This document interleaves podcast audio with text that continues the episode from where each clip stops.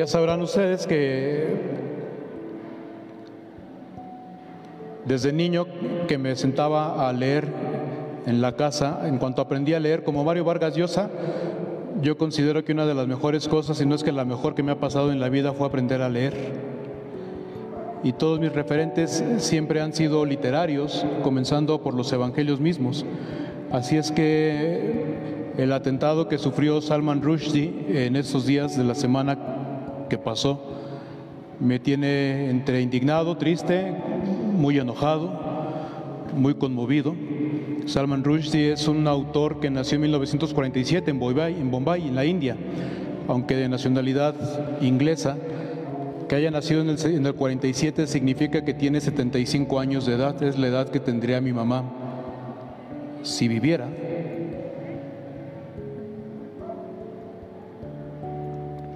Ahora que una persona que escribe tenga que vivir con miedo, porque los fanáticos atentan contra ellos y les molesta lo que está escrito, es una cosa que a mí me parece vergonzosa a nivel de la humanidad, terrible. No solamente es él, hay otro escritor eh, italiano, Roberto Saviano, tiene una novela llamada Gomorra, basada en, hechos reales, evidentemente. Creo que la serie se encuentra realizada en Netflix, alguna cosa así, no recuerdo bien, pero ah, como ha recibido amenazas, Roberto Saviano hasta el día de hoy es una persona que no puede dormir, no tiene casa, pues, nunca duerme en el mismo lugar, no tiene un lugar en el que considera poder llegar a dormir, a descansar, no hay un lugar en el que se sienta seguro por las constantes amenazas en que vive. Y hay mucha gente que sigue así en este país, en el mundo entero. Como humanidad, Salman Rushdie recibió la condena a muerte por parte del Ayatollah Khomeini, que ya hasta se murió en Irán, después de la publicación de su novela Los versos satánicos. El joven que atentó contra su vida tiene 24 años. Ni siquiera había nacido todavía cuando Salman ya había publicado su novela y ya era algo que nos tiene que hacer pensar, ¿puede una persona crecer y pasar toda su vida sintiendo odio, odio fanático contra alguien más como para sentir que tiene derecho a matarlo?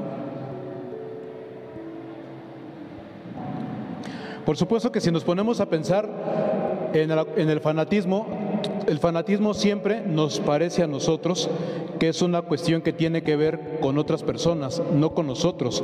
El problema es que todos los fanáticos se sienten superiores moralmente a los demás. El problema es que todos los fanáticos se consideran personas altruistas, quieren salvar a los demás, quieren evitar el mal para la humanidad, quieren borrar el mal de la tierra, de toda la faz de nuestro planeta Tierra, quieren lo mejor para todos, pero únicamente terminan por matar y destruir. Y eso es terrible porque muchos de los fanatismos además tienen la marca de la religión. Lo más triste, lo más anticristiano, lo más antievangélico que podemos vivir todos es que alguien mate a otra persona en el nombre de Dios y que piense que con eso está haciendo el bien. Nos pasó mucho tiempo en nuestra iglesia católica también. Durante mucho tiempo a las personas que no comprendimos las quemamos sin tantita pena, como dice Alejandro Fernández. Piensen, nuestra manera de hablar nos delata. Ayer que ayer que celebrábamos, que recordábamos como humanidad el Día Internacional contra la Gente Zurda, si nos ponemos a rastrear la etimología de la palabra zurdo,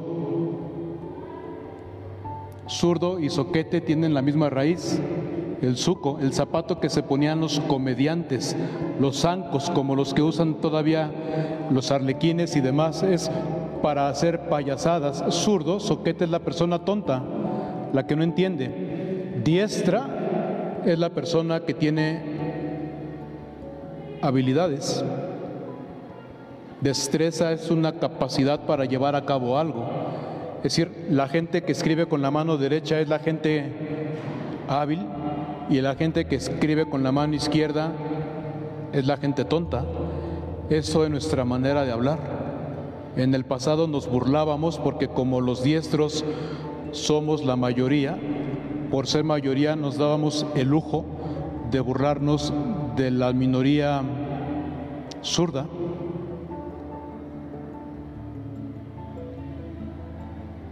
Lo contrario de diestro es estrictamente decir en latín diestro, que significa derecha, izquierda se dice siniestra. Una persona diestra es una persona hábil, una persona siniestra es una persona malvada. ¿No es cierto? Hasta criminal, asesina.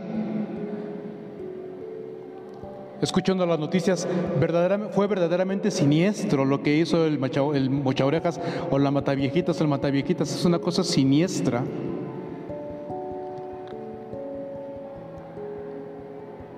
To be right, dicen en inglés, ¿no? Estar en lo correcto estar right, correcto y derecho. Por hablar de solamente de un grupo mayoritario, pero traslademos eso a todos los grupos mayoritarios y todos los grupos mayoritarios siempre tienen el fanatismo de descalificar a los grupos minoritarios, los que sean, políticos, religiosos, étnicos, de preferencias sexuales, los que sean A mí me parece una cosa muy escandalosa y si le preguntáramos a Jesús qué piensa de los fanatismos, seguramente nos diría directamente lo que hemos escuchado en el fragmento de discurso de Jesús que conserva el Evangelio de San Lucas. Yo vine a predicar el amor de Dios Jesús no vino a predicar a Dios, no vino a defender el nombre de Dios, no vino a enseñar doctrina, no vino a mandarnos al catecismo, vino a decirnos cómo nos ama Dios para que experimentáramos todos el gozo de ser amados incondicionalmente y sin límites por alguien a quien podríamos llamar con toda confianza Padre. Eso diría Jesús, yo vine a traer el fuego del Espíritu Santo, vine a encender a toda la humanidad de confianza en el amor a Dios y es la hora en la que no arde todavía nada. Hace dos mil años, diría Jesús, vine a traer fuego y no, no prende. Hoy podríamos decir que Jesús vino a traer fuego y sigue sin prender. Nos seguimos matando en nombre de Dios. Nos seguimos descalificando. Si alguien no comparte las convicciones políticas del presidente, es enemigo de la patria y traidor a la patria.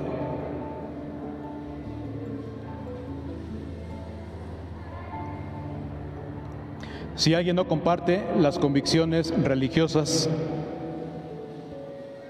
de Santo Tomás de Aquino, se convierte en hereje.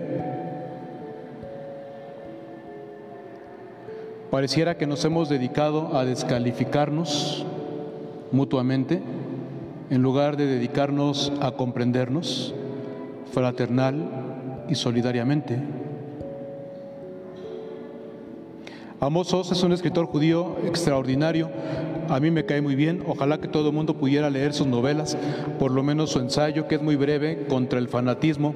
Tiene unas cosas maravillosas y nos dice una cosa es luchar contra los fanáticos, lo que hizo por ejemplo, el gobierno de Estados Unidos cuando quiso buscar a Bin Laden y compañía en las montañas de Afganistán. Una cosa es luchar contra los fanáticos y otra cosa es muy distinta es luchar contra el fanatismo. Porque es bien fácil acusar a otros de fanáticos, pero es muy difícil reconocer el fanatismo que llevamos dentro todos.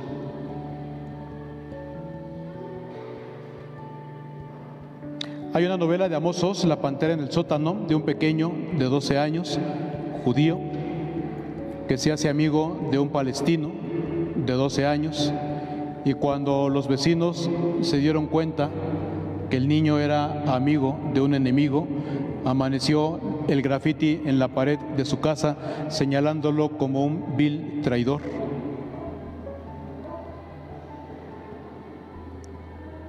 Y la familia le decía, es que el que ama no traiciona.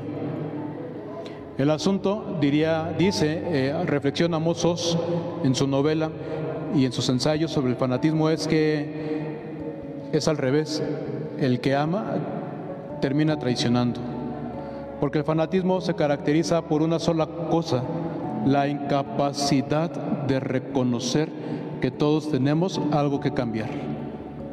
Los fanáticos no quieren cambiar absolutamente nada y piensan que todo está en contra de ellos.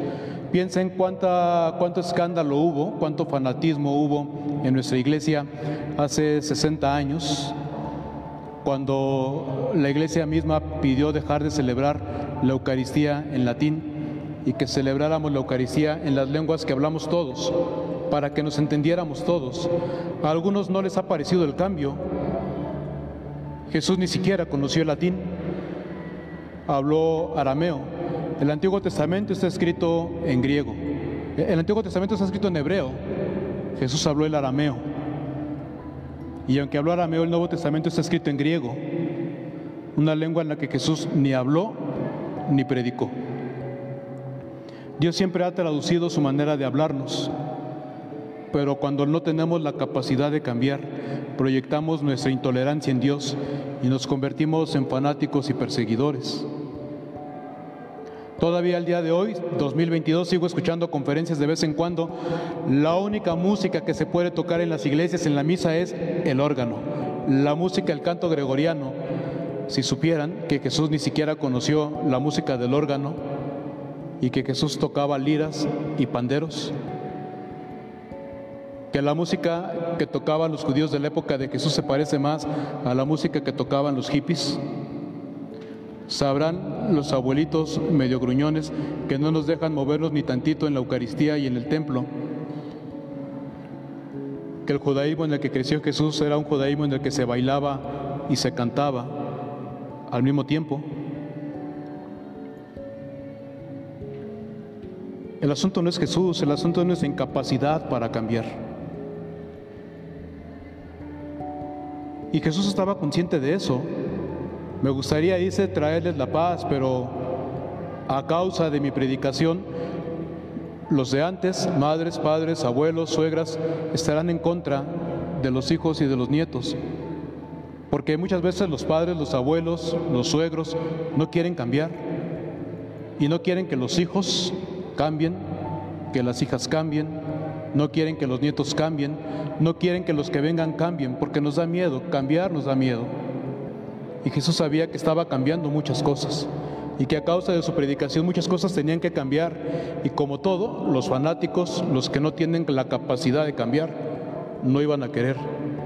A Jesús no lo mandó el Padre a que muriera en la cruz, porque Dios no es asesino, ni hay crueldad ni muerte en su corazón. A Jesús lo mataron los fanáticos del templo y de la política, los fanáticos religiosos y los fanáticos políticos, que son los de siempre y en todas las religiones, los que piensan que los demás son los impuros, los que piensan que los demás son los malos, los que piensan que los demás son los traidores. Pero seguir a Dios, creer en Dios, significa ser siempre un poco traidor Dice Amonos, los fanáticos piensan que todos tenemos que ser una isla en la que nada de fuera puede venir, en la que nada de afuera nos puede manchar, pero no somos islas, dice Amosos, somos penínsulas. Una parte de nosotros está conectada a la tierra, una parte de nosotros viene de un pasado, de una familia, de tradiciones, de ideas que respetamos, pero la otra parte, la otra parte tiene que estar mirando siempre hacia adelante, contemplando la infinitud del mar y del cielo. No somos islas, somos penínsulas y estamos siempre en esa tensión entre aquello de donde venimos y lo infinito que todavía nos falta por contemplar.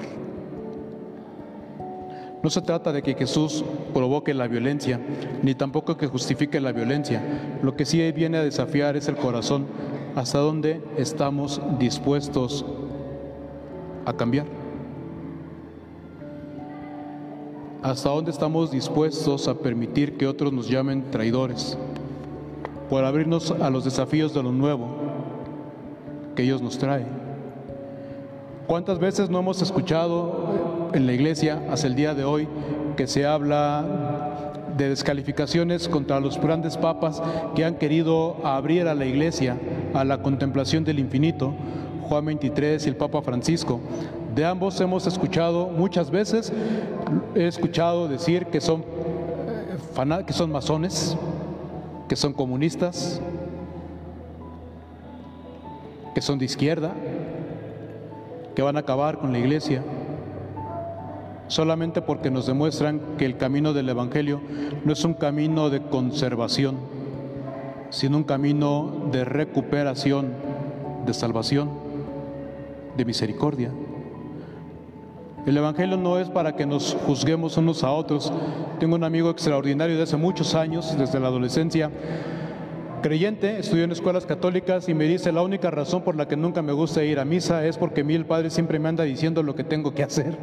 Y a mis 45 años creo que tengo edad suficiente para saber lo que puedo hacer y lo que no puedo hacer. Quiero que me enseñen el Evangelio, no que me hagan sentir niño. Los fanáticos tratan a los demás como niños, pero no es lo que le guste a Jesús. No somos niños, somos adultos. Podemos tomar nuestras propias decisiones. Más de una vez no estaremos de acuerdo con nuestro pasado, que no por eso dejaremos de agradecer. Pero si queremos avanzar, alguna vez tenemos que ser tachados, calificados de traidores. Decía un día Mafalda, cuando que era devota de los Beatles, se encontró con Manolito, su amigo, y Manolito le dijo, es que cada que me hablan de los Beatles me da una fiebre de 40 grados. Y le decía a Mafalda, Manolito, no sé por qué Manolito, si los Beatles son millonarios y tú admiras a los millonarios. Y llegó Felipito y le preguntó qué discuten y dijo Manolito, es que cada que hablan de los Beatles me da una fiebre de 37 grados. Si quisiéramos podríamos cambiar. Cambiar nos hace crecer. Es más, si tuviéramos, dice Amosos, un poquito de sentido del humor, si aprendiéramos a reírnos de nosotros mismos como nos reímos de los demás, dejaríamos de ser fanáticos.